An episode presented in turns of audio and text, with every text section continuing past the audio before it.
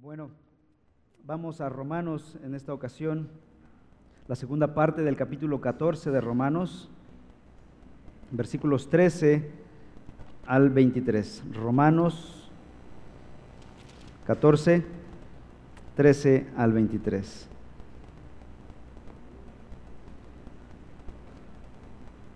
Y dice la palabra del Señor así. Por tanto, ya no nos juzguemos los unos a los otros, sino más bien decidan esto, no poner obstáculo o piedra de tropiezo al hermano.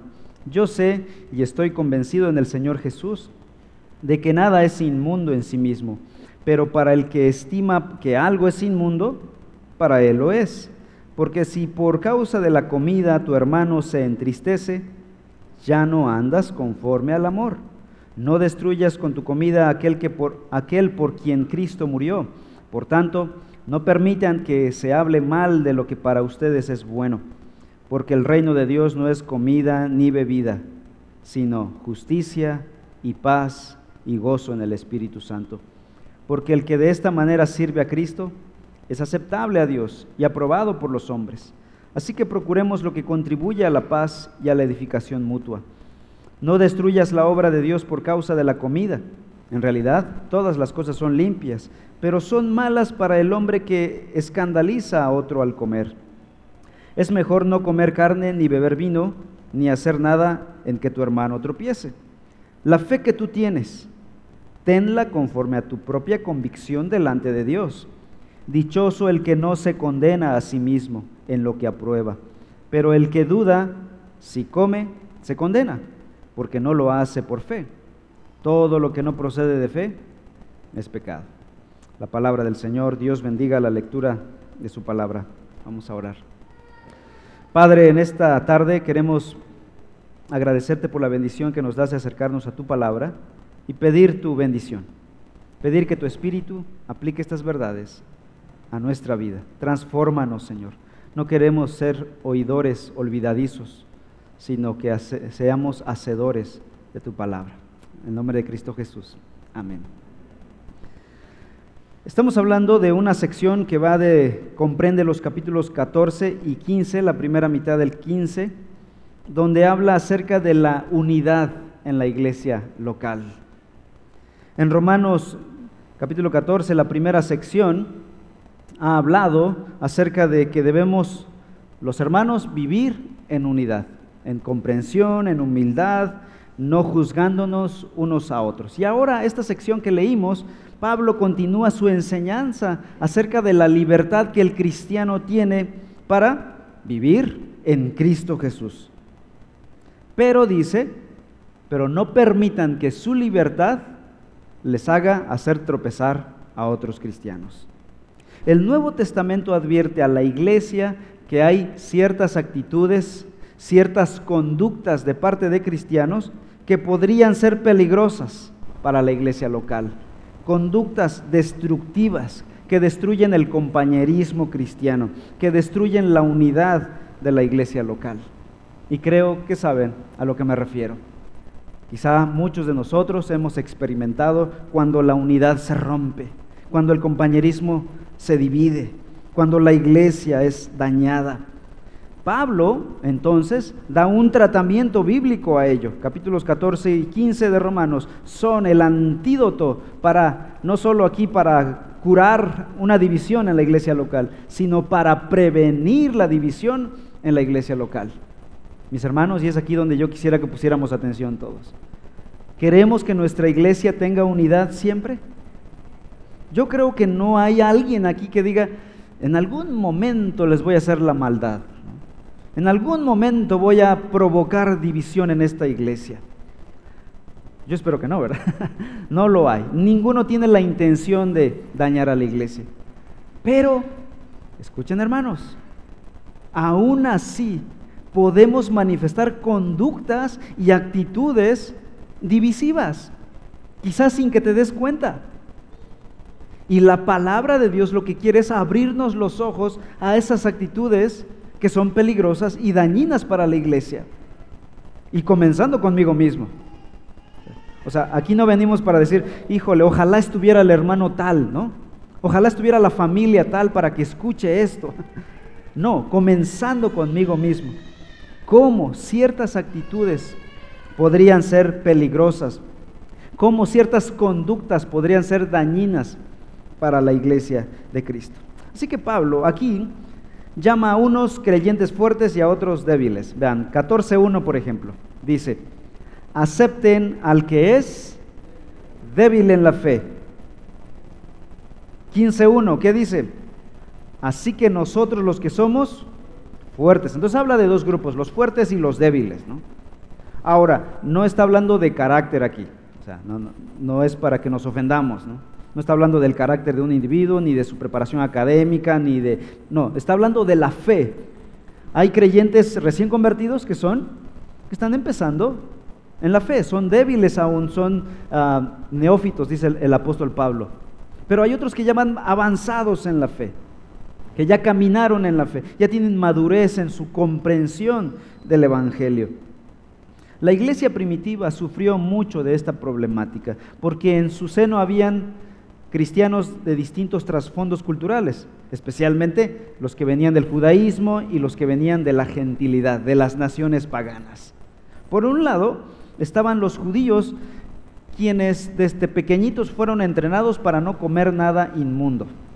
Su dieta era a base de comida kosher, solo lo que regulaba el, libro de Levítico. Ellos celebraban el Shabbat y comida especial. Por otra parte, también habían cristianos que venían del mundo pagano. Y ellos en su vida pagana habían comido de todo y habían sacrificado mucha de esa comida a los ídolos. Así que ahora, como cristianos, ya no soportaban ver esa comida, ya no querían nada que ver con eso. Pero los judíos no podían comer otra cosa. Así que en el nuevo pacto, Pablo les va a enseñar a los cristianos, hermanos, entiendo su trasfondo, entiendo su pasado, entiendo que les cueste dejar esto. Pero si has creído en Cristo, Cristo te ha hecho libre de todos estos rudimentos. Has quedado libre. Somos libertados y ahora podemos comer de todo, dice el apóstol Pablo. Ah, y hay cristianos que evidentemente asimilan esta verdad y pueden con libre conciencia, con limpia conciencia, comer de todo. Sin embargo, Pablo va a decir, aunque tenemos permitido disfrutar de la libertad en Cristo, aunque tenemos la libertad de comer de todo lo que sea, porque Dios lo ha limpiado, aún así nosotros somos llamados a cuidar primeramente a nuestro hermano. Así que el cristiano es llamado a cuidar primeramente a su hermano antes que su propia libertad. De hecho, cuanto mayor sea nuestro amor y nuestra madurez espiritual, más nos abstenemos de usar nuestras libertades. Pablo está diciendo, si hay necesidad de abstenerte de tus libertades por amor a tu hermano, hazlo. Eres libre, pero si por causa de tu hermano tienes que abstenerte, ¿cuál es el principio? Abstente de tu libertad por causa de tu hermano. La lección primaria de estas predicaciones, la pasada, esta y la que viene, es esta. Creyentes, tanto fuertes como débiles o como nuevos creyentes y creyentes ya de edad, tenemos la responsabilidad primaria de amarnos unos a otros, de tener comunión unos con otros, de no juzgarnos unos a otros, de abstenernos de nuestras libertades por amor al hermano. Esta es la lección de estas predicaciones. Y entonces aquí el pasaje que tenemos frente a nosotros, Romanos 14, 13 al 23. En primer lugar dice el apóstol Pablo, estos son principios que va a poner ahora Pablo para saber cómo conducirnos. Alguien podría preguntar, bueno, ¿y cómo lo hacemos? ¿Qué hago o qué no hago? ¿No? A veces queremos la respuesta así, este, con, como papillita, ¿no? Dicha, ¿qué hago y qué no hago? Bueno, Pablo va a contestar con ah, una serie de principios que nos sirven como pauta para qué hacer y qué no hacer. En primer lugar, versículo 13. Por tanto, en primer lugar, Ya no nos juzguemos los unos a los otros. No, que aquel celebra la Navidad. No, ese es un pecador. No, ese no celebra la Navidad, es un ingrato, ¿no? La Navidad, si alguien la quiere celebrar, celébrelo. Y si no lo quiere celebrar, que no lo celebre. Pero el punto es que el que celebra la Navidad no juzga al que no celebra la Navidad. Y el que no celebra la Navidad, que no juzga al que celebra la Navidad. ¿no? Ahora sí que qué culpa tiene la Navidad, ¿no? ¿Qué tiene que ver esto con la Navidad? Dicen, ¿no? Ah, pero dice Pablo, ya no nos juzguemos los unos a los otros. Dios nos dio un cerebro para pensar y libertad para hacerlo, sino más bien tomen una decisión, dice Pablo, versículo 13. ¿Cuál decisión? No poner obstáculo o piedra de tropiezo al hermano. La primera cláusula del versículo 13 es por tanto. Esta es una conjunción que une el pensamiento que va a abordar ahorita con lo anterior. ¿Qué dijo anteriormente Pablo? ¿Qué había dicho en los versículos 10 al 12? Que el único que puede juzgar es Dios, no nosotros. Entonces dice, por tanto, si Dios es el único que puede juzgar, ¿qué debemos hacer? Versículo 13, ya no nos juzguemos unos a otros. No nos pongamos en el papel de Dios a juzgar a alguien más. Qué fácil es juzgar a otros, ¿no? ¿O es difícil? Es fácil. Es más fácil ver la paja en el ojo ajeno que ver la viga que tenemos en el nuestro, ¿no? Es más fácil ver la maldad del otro que el nuestro. Es más fácil ver el pecado en el otro que en el nuestro. Siempre, siempre creemos que el pecado ajeno es más grave que el nuestro. La naturaleza humana nos ha engañado. Y cuando juzgamos es porque de alguna manera quizá no lo admitas de manera verbal. Pero cuando juzgamos a una persona, lo que estás diciendo es que tú te sientes superior a esa persona.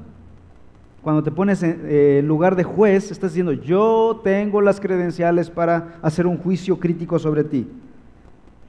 ¿Y eso qué demuestra? Demuestra orgullo, autojustificación y sobre todo falta de amor cuando juzgamos a otras personas. Dijimos la semana pasada, cerramos con esto, ahora juzgar no es lo mismo que exhortar, hablar la verdad en amor, dice eh, Efesios 4, pero juzgar es otra cosa. Hablar la verdad se hace en amor, juzgar es una muestra de falta de amor.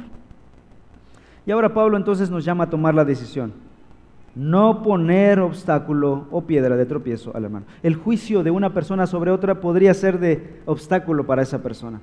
Si esa persona es débil en su fe, si apenas está andando en la palabra de Dios y llegan estos ataques, ¡pum!, se cae la persona y deja de continuar en la palabra del Señor. Podríamos ser de obstáculo en la vida de una persona. Obviamente la persona que ha escuchado el Evangelio es responsable. O sea, al final va a ser culpa de quién? De sus propias decisiones pero nosotros podríamos ayudar a empujar un poquito más para que esa persona no avance. En segundo lugar, ¿qué no hacer? Dice el versículo 14 y también versículo 15. Yo sé y estoy convencido en el Señor Jesús de que nada es inmundo en sí mismo, pero para el que estima que algo es inmundo, para él lo es. Porque si por causa de la comida tu hermano se entristece, ¿qué pasa? Ya no andas conforme al amor. El apóstol Pablo había sido un fariseo, ¿se acuerdan? Antes de ser apóstol, antes de ser cristiano, él había sido un fariseo.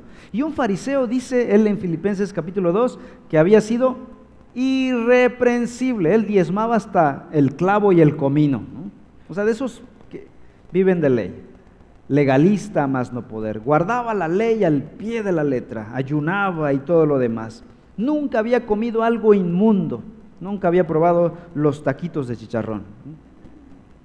Pero ahora dice, vean lo que dice en el versículo 14. ¿Qué está diciendo ahí?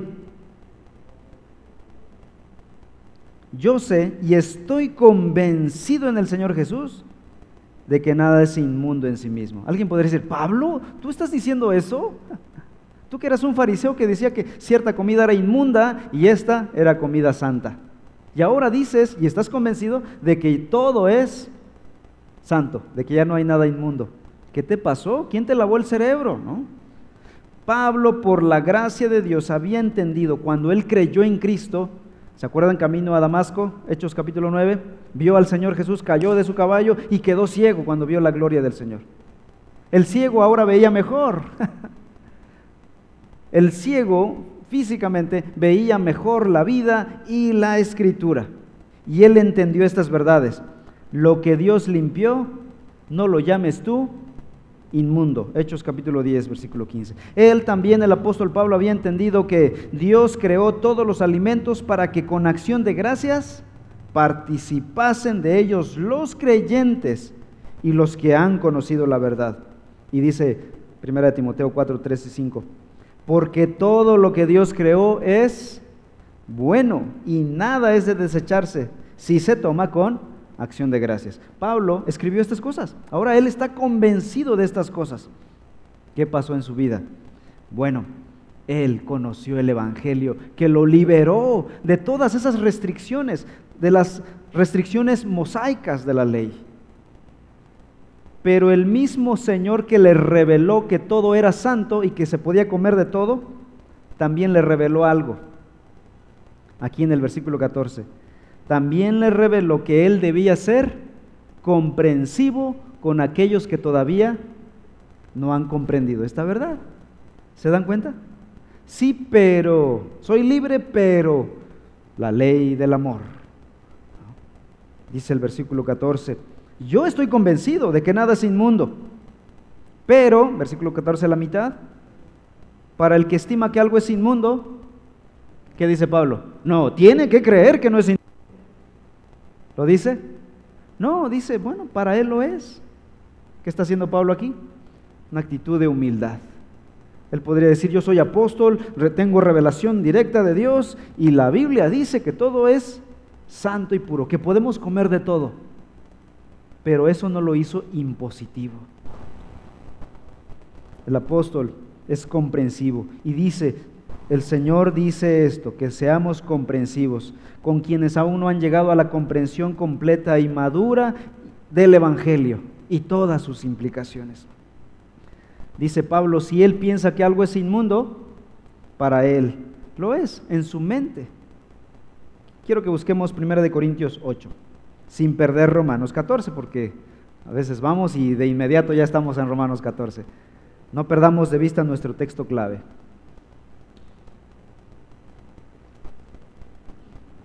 Primera de Corintios 8, 4 al 7. Dice la escritura, por tanto, en cuanto a comer de lo sacrificado a los ídolos, dice Pablo otra vez el mismo, ¿no? Sabemos que un ídolo no es nada en el mundo, y que no hay sino un solo Dios. Versículo 6. Pero para nosotros hay un solo Dios, el Padre de quien proceden todas las cosas y nosotros somos de Él. Y un solo Señor, Jesucristo, por quien son todas las cosas y por medio de Él existimos nosotros. Dice Pablo, estamos convencidos de esto. Un ídolo no es Dios en realidad, dice Pablo. Solo hay un Dios. Versículo 7, pero ¿qué dice? Sin embargo, o pero, como dice en Romanos, ¿no? No todos tienen, ¿qué cosa? Este conocimiento. Hay gente que piensa que su, su figurita es su Dios. ¿no? Y ahí en, Corinto adoraban a, a, muchos dioses del politeísmo grecorromano. Entonces pensaban que esa figurita era su Dios, dice Pablo. No todos tienen el conocimiento que nosotros tenemos del Evangelio.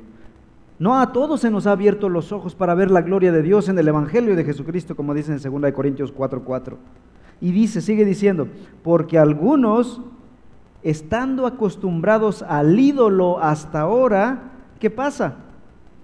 Comen alimento como si éste fuera sacrificado a un ídolo.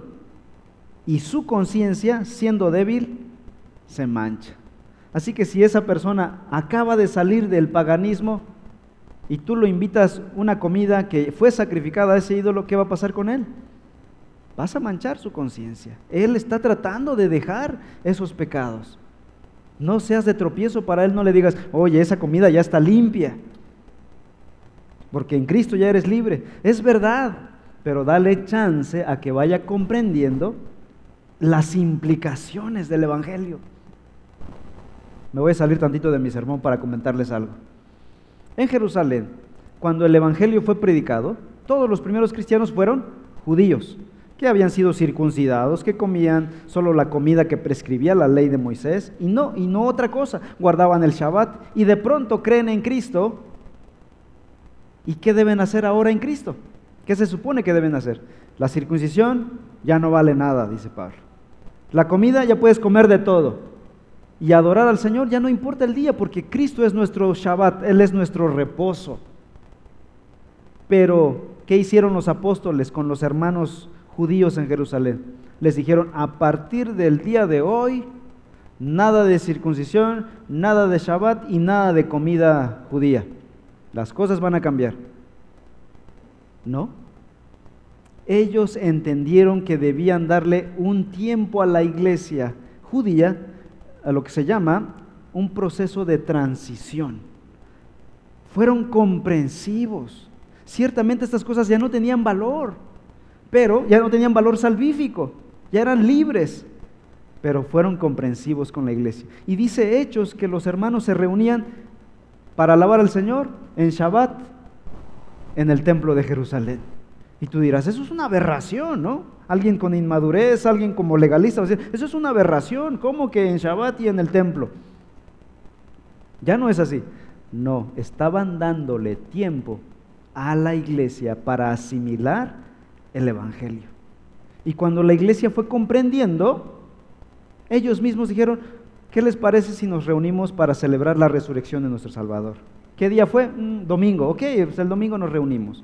Y la iglesia comenzó a reunirse en domingo para festejar o celebrar la resurrección del Salvador. Y dijeron, creo que ya podemos comer de todo, ¿no? Mm, creo que no. Y así como que estuvieron jalándose y estirándose un poquito, pero fue un tiempo de transición. ¿Qué tiene que ver eso con esto? Pablo fue un apóstol que fue comprensivo con los gentiles, con la iglesia. Es probable que todo cristiano tenga algún punto débil en su conciencia, de algo, quizá lo de la comida, quizá de la bebida, quizá de la forma de vestir, quizá de la forma de hablar, quizá de la forma de, etcétera, etcétera, etcétera. Existen ciertas cosas que sabemos que no son pecaminosas en sí mismas, pero que nos incomoda hacerlas. La clave es esto, según este pasaje bíblico. Aquí extraemos este principio. Si tu conciencia está incómoda para hacer algo, ¿qué te dice la palabra? No la hagas. Tú preséntate delante de Dios con limpia conciencia. En la medida desde que creíste en Cristo Jesús, tu conciencia fue redimida, fue rescatada y es lo más limpio que tienes en este momento. Si yo le pudiera decir a mis hijos, eh, sigue algo, yo no le diría sigue tu corazón, sigue tu conciencia. Así que papás, si les van a decir algo así muy romántico, díganle, sigue tu conciencia, no sigas tu corazón. Es lo más limpio que puede tener un ser humano en su vida. Y cuando esa persona cree en Cristo, la conciencia es renovada, es transformada, santificada. Y es el que te dice, peligro, peligro, peligro. Y si se pone en rojo, aléjate de ahí. Dios está santificando nuestras conciencias. Entonces dice Pablo, yo estoy convencido en el Señor Jesús, ya como creyente, de que nada es inmundo, estoy nuevamente en Romanos 14, de que nada es inmundo en sí mismo pero para el que estima que algo es inmundo, para él lo es. Y no voy a violentar su conciencia, dice Pablo. Bueno, vamos a Romanos 14, ahora el versículo 15. Porque si por causa de la comida tu hermano se entristece, ¿qué pasó? Tú ya pecaste. No por la comida, sino por qué cosa? Por falta de amor. por falta de comprensión. ¿no? no pecaste con respecto a la comida, porque la comida no es un pecado, pero pecaste de otra cosa, por ser intolerante, por ser artificial, por ser rudo, por falta de amor, por falta de amabilidad, por falta de comprensión. Ya pecamos delante de Dios.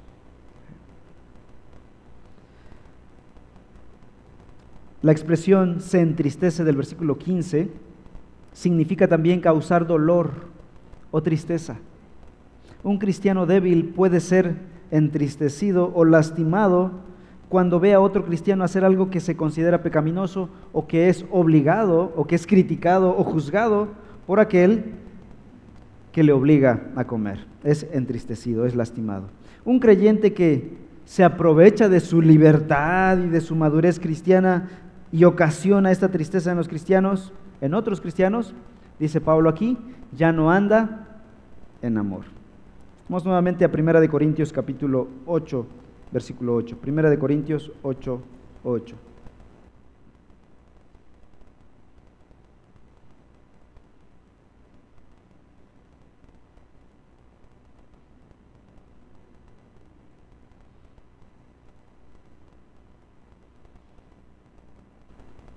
Dice la palabra así. Pero la comida no nos recomendará a Dios, pues ni somos menos si no comemos. Escuchen esto ni somos más si comemos. Pero tengan cuidado, no sea que esta libertad de ustedes de alguna manera se convierta en piedra de tropiezo para el débil o el nuevo creyente. Versículo 12. Y así, al pecar contra los hermanos y herir su conciencia cuando ésta es débil, ¿qué es lo que pasa? Pecan contra Cristo. Un pecado fuerte, hermanos. No pecaste con respecto a la comida porque tienes la libertad, pero pecaste de otra manera y este pecado fue directo contra Cristo. La palabra es fuerte. La mejor salvaguardia para evitar dañar a otros hermanos es entonces andar siempre conforme al amor. Y esta es otra clave, hermanos. Vayamos sacando algunas claves y principios para nuestra vida. En segundo lugar, trata de siempre andar en amor. Sigue tu conciencia, sigue el amor. Estas dos cosas nos van a llevar siempre a buen puerto. Siempre nos van a llevar a buen puerto. Dice el versículo 15.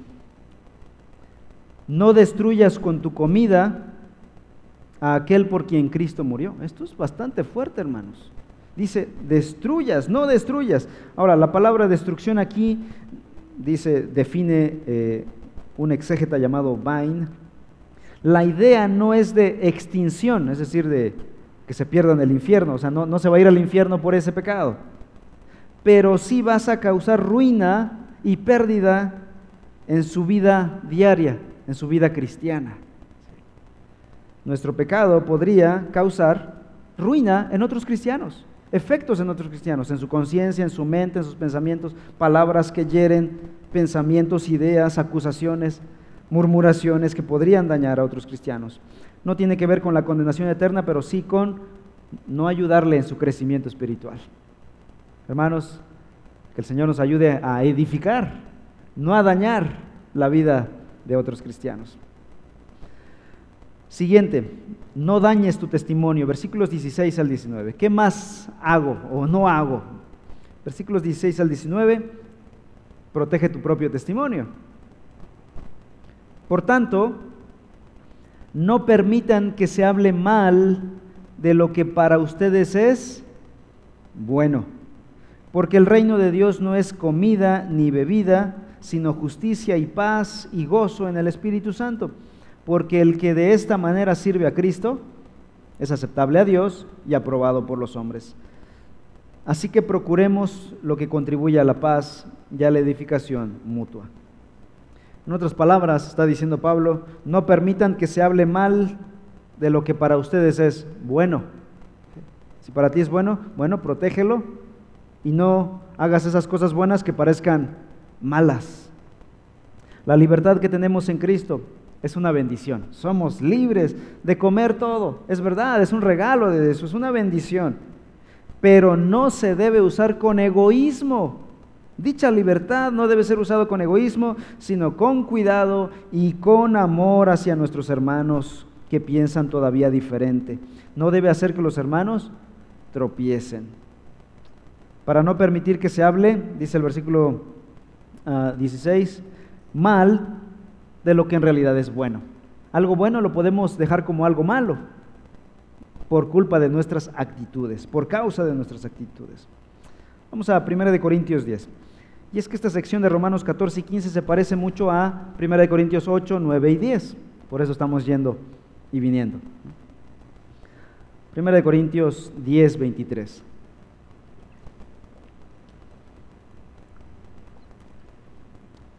Dice Pablo, hablando de su libertad en Cristo, todo es lícito, pero no todo es de provecho. Todo es lícito, pero no todo edifica. Nadie busque su propio bien, sino el de su prójimo. Nuevamente, este es un principio, ¿no? No solo es pensar en nosotros, es pensar en el prójimo, cómo, cómo piensa él, cómo se siente, etcétera, etcétera. Coman de todo lo que se vende en la carnicería, sin preguntar nada por motivos de conciencia. Esto allá en Corinto, la, mayoría de la carne del mercado ya había sido sacrificada a un ídolo. Qué bueno que aquí en Córdoba los mercados no han llegado a ese grado, ¿verdad? Así que no hay necesidad de preguntar, ¿a qué ídolo fue sacrificado, no? Como allá en Corinto. Dice el versículo 26, porque del Señor es la tierra y todo lo que en ella hay. Si algún incrédulo los, invita a comer y quieren ir, coman de todo lo que se les ponga delante, sin preguntar nada por motivos de conciencia. Come, come de todo. Versículo 28. Pero si alguien les dice, esto ha sido sacrificado a los ídolos, bueno, eso ya cambia, dice Pablo. Si te dicen, pues ya. Pero si no te dicen, no preguntes. Ah, sigue diciendo, si, te dicen, esto fue sacrificado a los ídolos, ¿qué vas a hacer? No lo coman, por causa del que se lo dijo, y por motivos de conciencia, porque del Señor es la tierra y todo lo que en ella hay.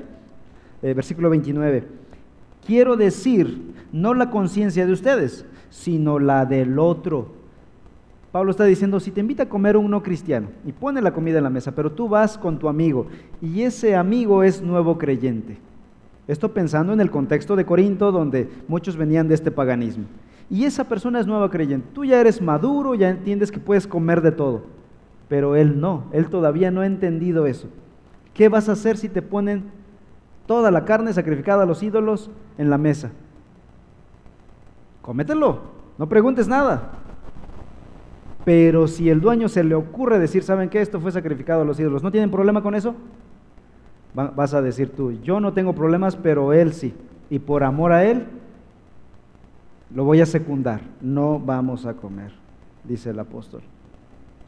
Dice Pablo, quiero decir, no la conciencia tuya, sino la del otro, versículo 29 pues ¿por qué ha de ser juzgada mi libertad por la conciencia ajena? Alguien podría decir, bueno, ¿y yo qué culpa tengo, no? Mi conciencia está libre y limpia, ¿por qué tiene que ser juzgada mi conciencia por causa de la conciencia del otro? ¿Qué dice el apóstol Pablo, versículo 30. Si participo con agradecimiento, ¿por qué he de ser eh, censurado a causa de aquello por lo que doy gracias? 31.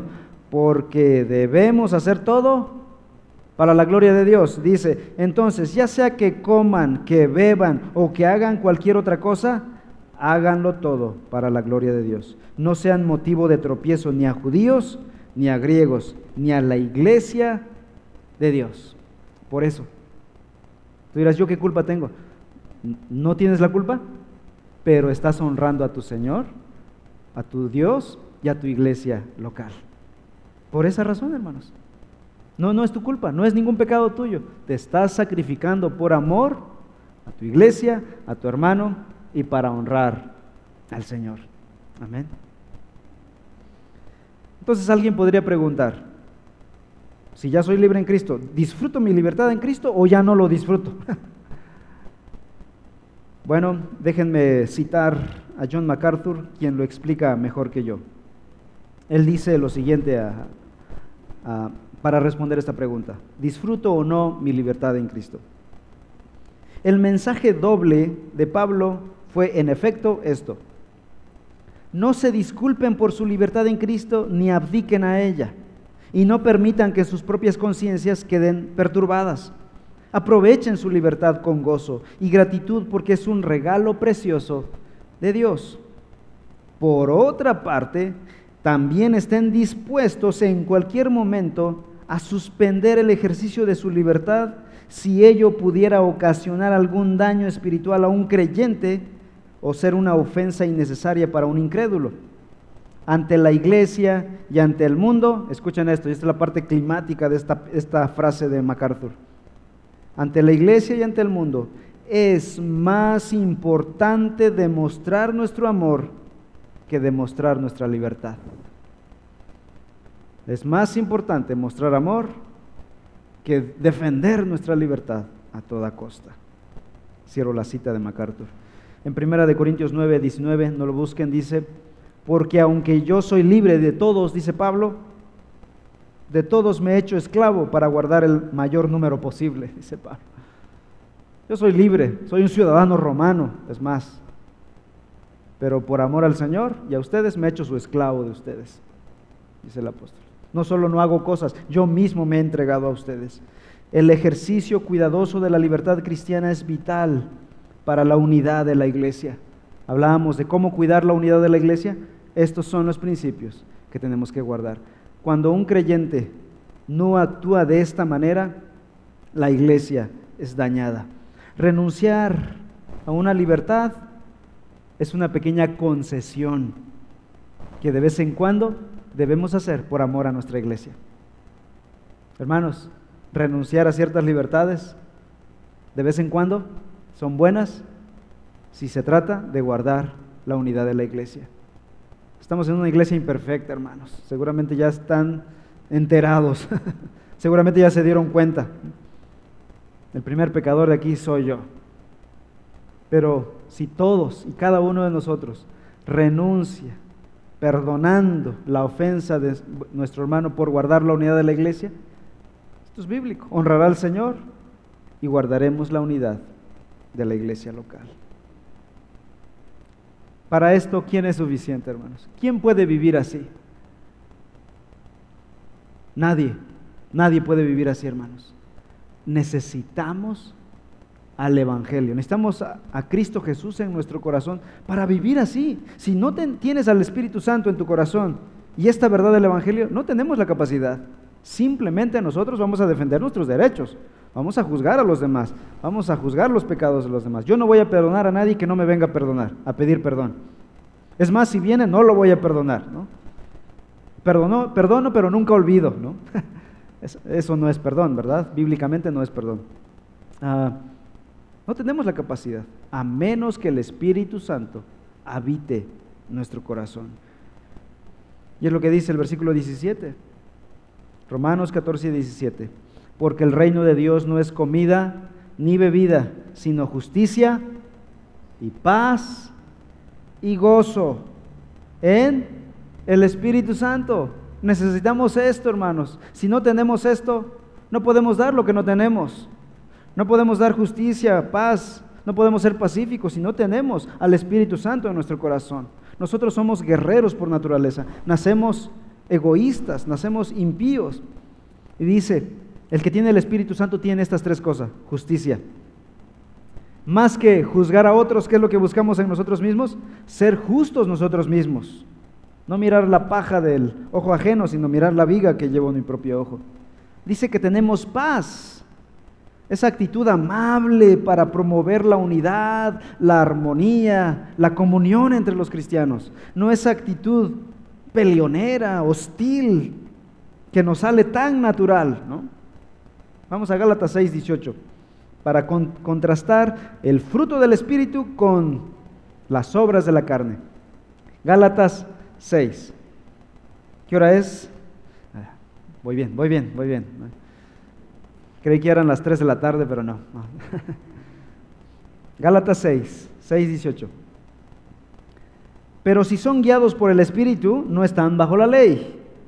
Ahora bien, las obras de la carne son evidentes. ¿Cuáles son las obras de la carne?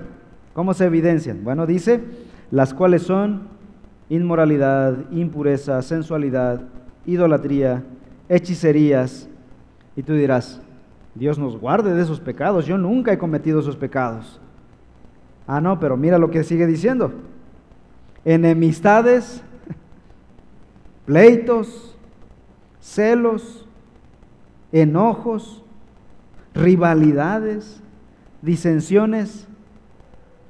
Aquí la Biblia barre con todos, hermanos. No solo de arriba para abajo, de abajo para arriba y de lado a lado. La palabra de Dios barre con todos. Versículo 21. Herejías, envidias, borracheras, orgías y cosas semejantes, contra las cuales les advierto, como ya se los he dicho antes, que los que practican tales cosas no heredarán el reino de Dios, dice la escritura. Dice, tenemos, necesitamos justicia, paz y gozo. El gozo es una característica que la poseen aquellos que tienen a Cristo en su corazón. Y es que ese gozo está ahí a pesar de los contratiempos, a pesar de las tribulaciones, de las dificultades. Cuando tenemos al Espíritu Santo en nuestro corazón podemos permanecer en gozo. ¿Cómo una persona puede tener gozo en medio de las tribulaciones? Porque tiene el gozo de su Señor en su corazón. Versículo 18, Romanos 14, 18. Vamos más rápido. Porque el que de esta manera sirve a Cristo es aceptable a Dios y aprobado por los hombres.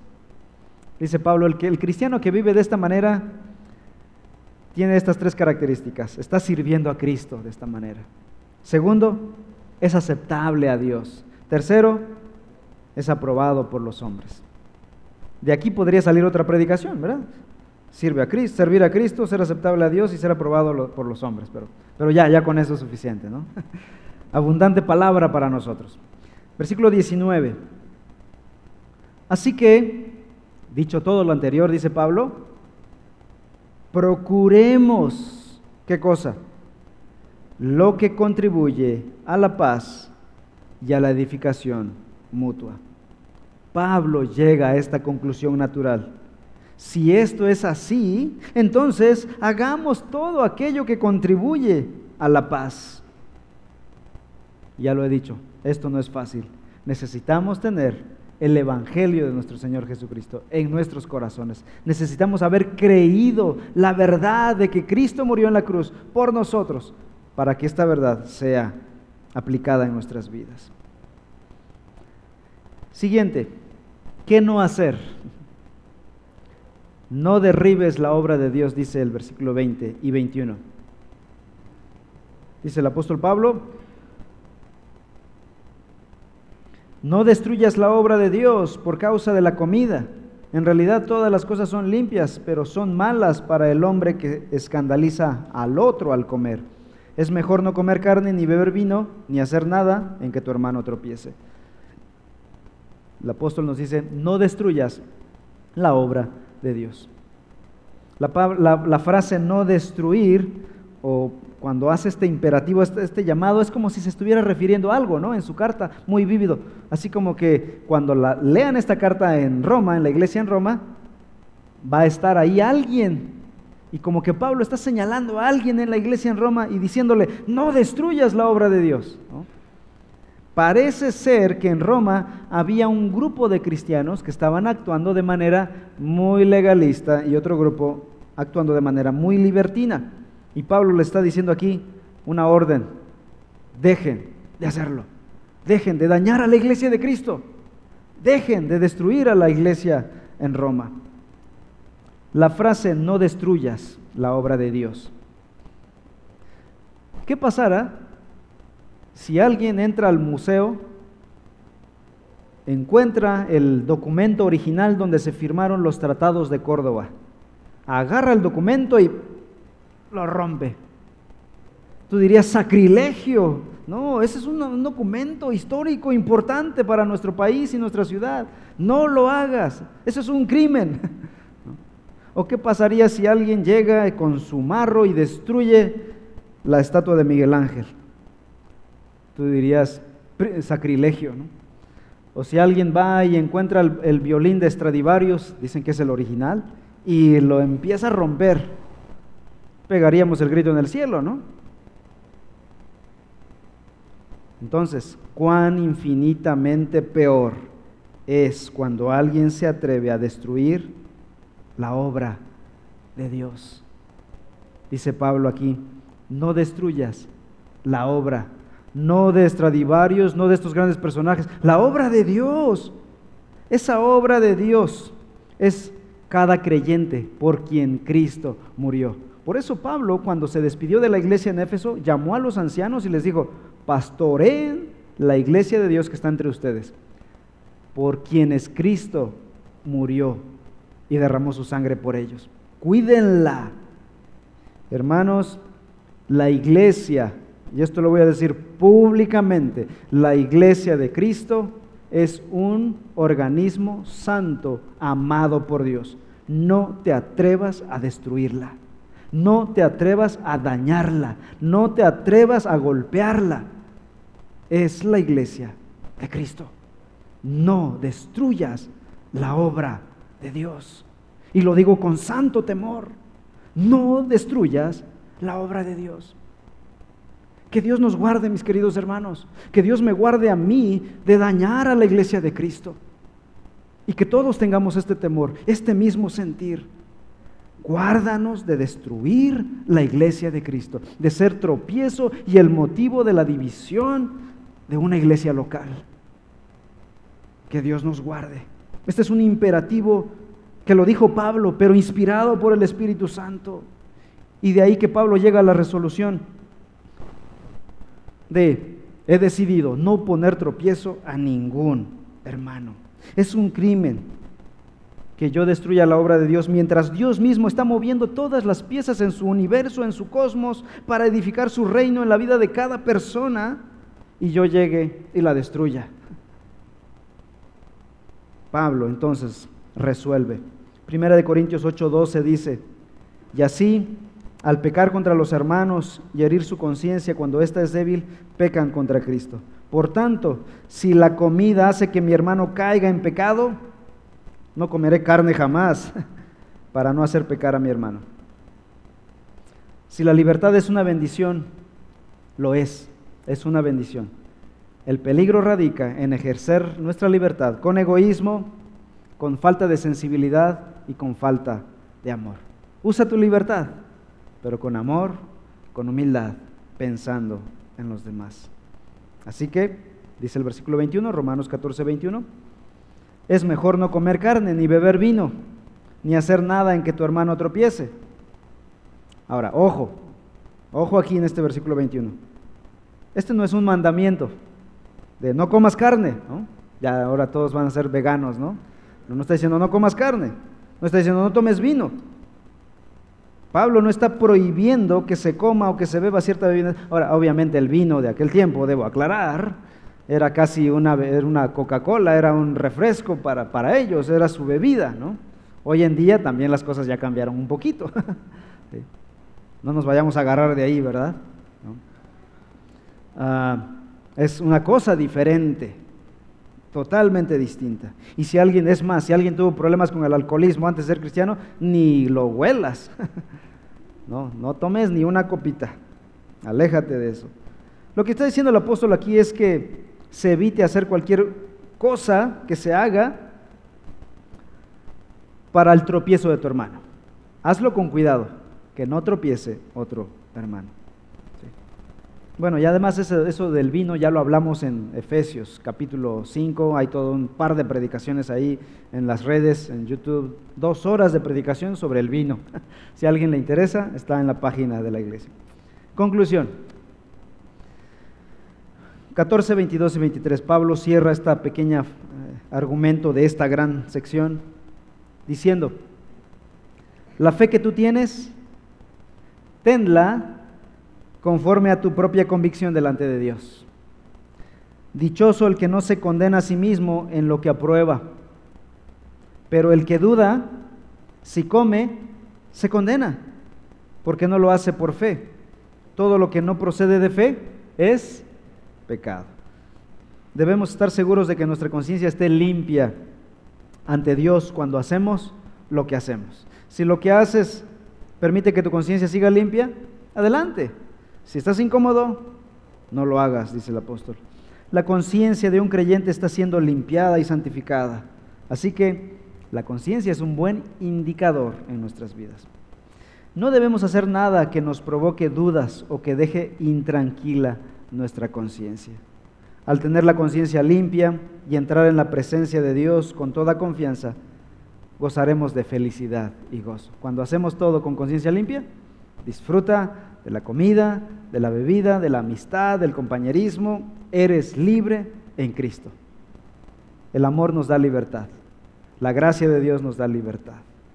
No haremos aquello que no podemos hacer con confianza delante de Dios. Así que esto, el Evangelio nos guía a hacer lo que es correcto. Vamos a orar. Padre amado, te damos a ti la gloria y la honra por haber enviado a tu Hijo Jesús, quien nos dio libertad. Ahora te suplicamos y te rogamos que nos enseñes a vivir nuestra libertad con amor, con comprensión, pensando en el prójimo, pensando en la iglesia local. Señor, guárdanos, Padre. En esta hora te lo pedimos con todo nuestro corazón y en el nombre de tu Hijo Jesús, que nos guardes de destruir tu obra en este mundo de ser de tropiezo a la iglesia, de ser un instrumento de daño a la iglesia local. Guárdanos, Padre Celestial. Ayúdanos a con la paz, ayúdanos a contribuir con la edificación de la iglesia, del cuerpo. Señor, gracias por tu palabra. En el nombre de Cristo Jesús.